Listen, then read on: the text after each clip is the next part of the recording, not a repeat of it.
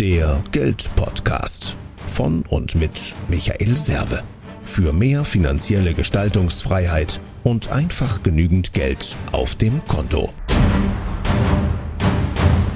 Servus vom Serve, herzlich willkommen.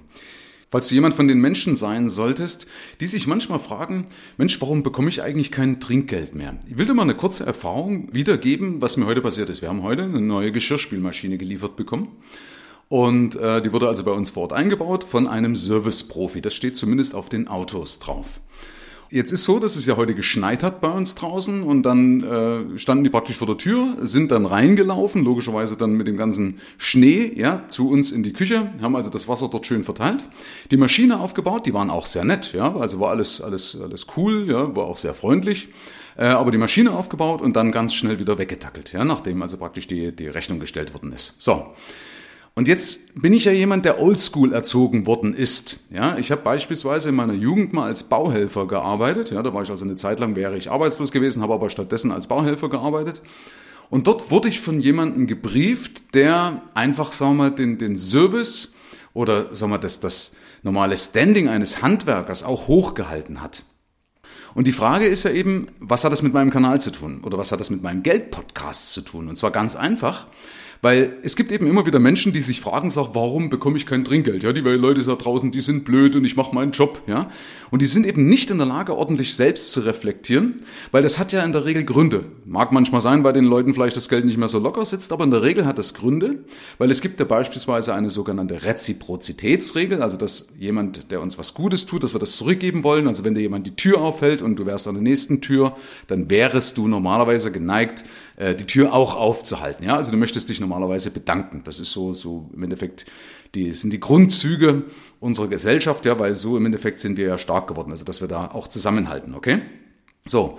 Und so wie ich damals gebrieft worden bin, wäre das anders abgelaufen. Das heißt, zum einen hätte ich jetzt entweder den Hausherrn gefragt, ob sie mir dann äh, mal einen Lappen geben können oder ein altes Handtuch, damit ich also dann die Nässe von außen nicht mit reintrage. Oder ich hätte mir dann so ein, so ein Malerflies ausgelegt, das haben die ja wahrscheinlich auch dabei.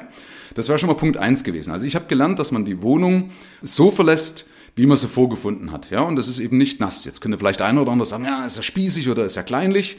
Äh, mag sein. Also es ist jetzt nicht so, dass mich das äh, stört, wenn wir da äh, mit dem Lappen mal durchgehen. Aber nur die Frage ist, warum fühle ich mich nicht innerlich verpflichtet, jetzt denen beispielsweise Trinkgeld zu geben? So, das ist also Punkt eins, ja, dass praktisch da mein, die, die Sauberkeit unseres Hauses nicht respektiert worden ist. Frauen, die selber sauber machen oder Männer, die sauber machen, ähm, die werden das nachvollziehen können, weil sie sagen, okay, so muss ich mich ja hinstellen. Also ist jetzt nichts Schlimmes, muss ich ehrlich sagen, stört uns nicht, aber ist eben ein Punkt, der mir trotzdem auffällt, weil ich da anders erzogen worden bin. Das nächste ist, dass ich danach, wo die Maschine eingebaut war, dann hätte ich mich auf die Seite genommen, ja, also hätte ich den Hausherrn, den Käufer auf die Seite genommen, hätte gesagt, pass auf, haben Sie Fragen zu der Maschine? Kann ich Ihnen die erklären, ja, wie man das einstellt, wo das Salz reinkommt? Hätte ich keine Fragen gestellt, hätte ich keine Antworten gekriegt, ja, also hat sich keiner mal danach die fünf Minuten Zeit genommen, kurz die Maschine zu bedienen. Sind nicht viel Knöpfe dran, bei der Miele sind, glaube ich, bloß vier Knöpfe.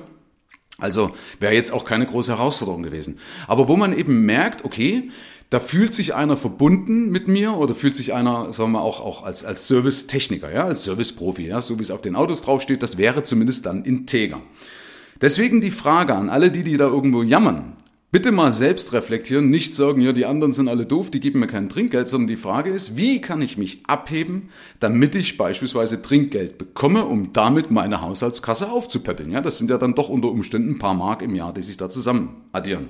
Also, siehst du dich beispielsweise als einer, der dann nur abarbeitet, oder siehst du dich äh, als Servicetechniker, als was auch immer. Ja, das ist ja in allen Bereichen. Ja, ich kann überall kann ich auffallen. Das heißt, wenn ich mich abheben möchte, wenn ich Leute dazu bringen möchte, mehr für mich zu tun, dann muss ich außergewöhnlich sein.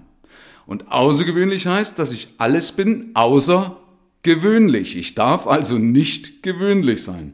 Und da darfst du mal fragen, was wäre denn jetzt in deiner Branche beispielsweise gewöhnlich und was muss ich machen?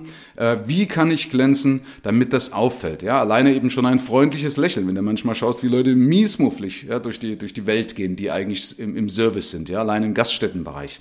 Will da jetzt nicht alle über den Kamm scheren, um Gottes Willen, gibt ja viele gute, aber von denen könnte man sich eben eine Scheibe abschneiden. Und da gibt's auch genug Studien im Internet drüber oder genug Lektüre darüber, wie man man sich verhalten kann, wie man mehr Trinkgeld bekäme. Jetzt jetzt nur ein Punkt, ja, das, das Thema Trinkgeld. Genauso ja auch, wie ich dadurch mehr auffalle bei meinem Chef, um dann ein höheres Gehalt rauszuhandeln. Ja, wenn ich sagen kann, schauen Sie mal, äh, ich hab, kann ja dann auch den Kunden bitten, könnten Sie mir bitte ein Feedback geben, damit ich das wiederum meinem Chef vorlegen kann. Und schon habe ich es leichter bei der nächsten Gehaltsverhandlung.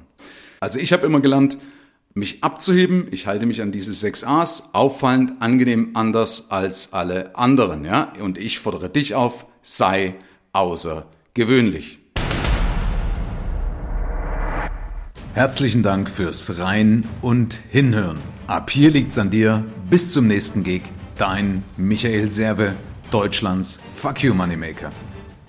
Mehr Informationen findest du im Internet unter mehrvomgeld.de.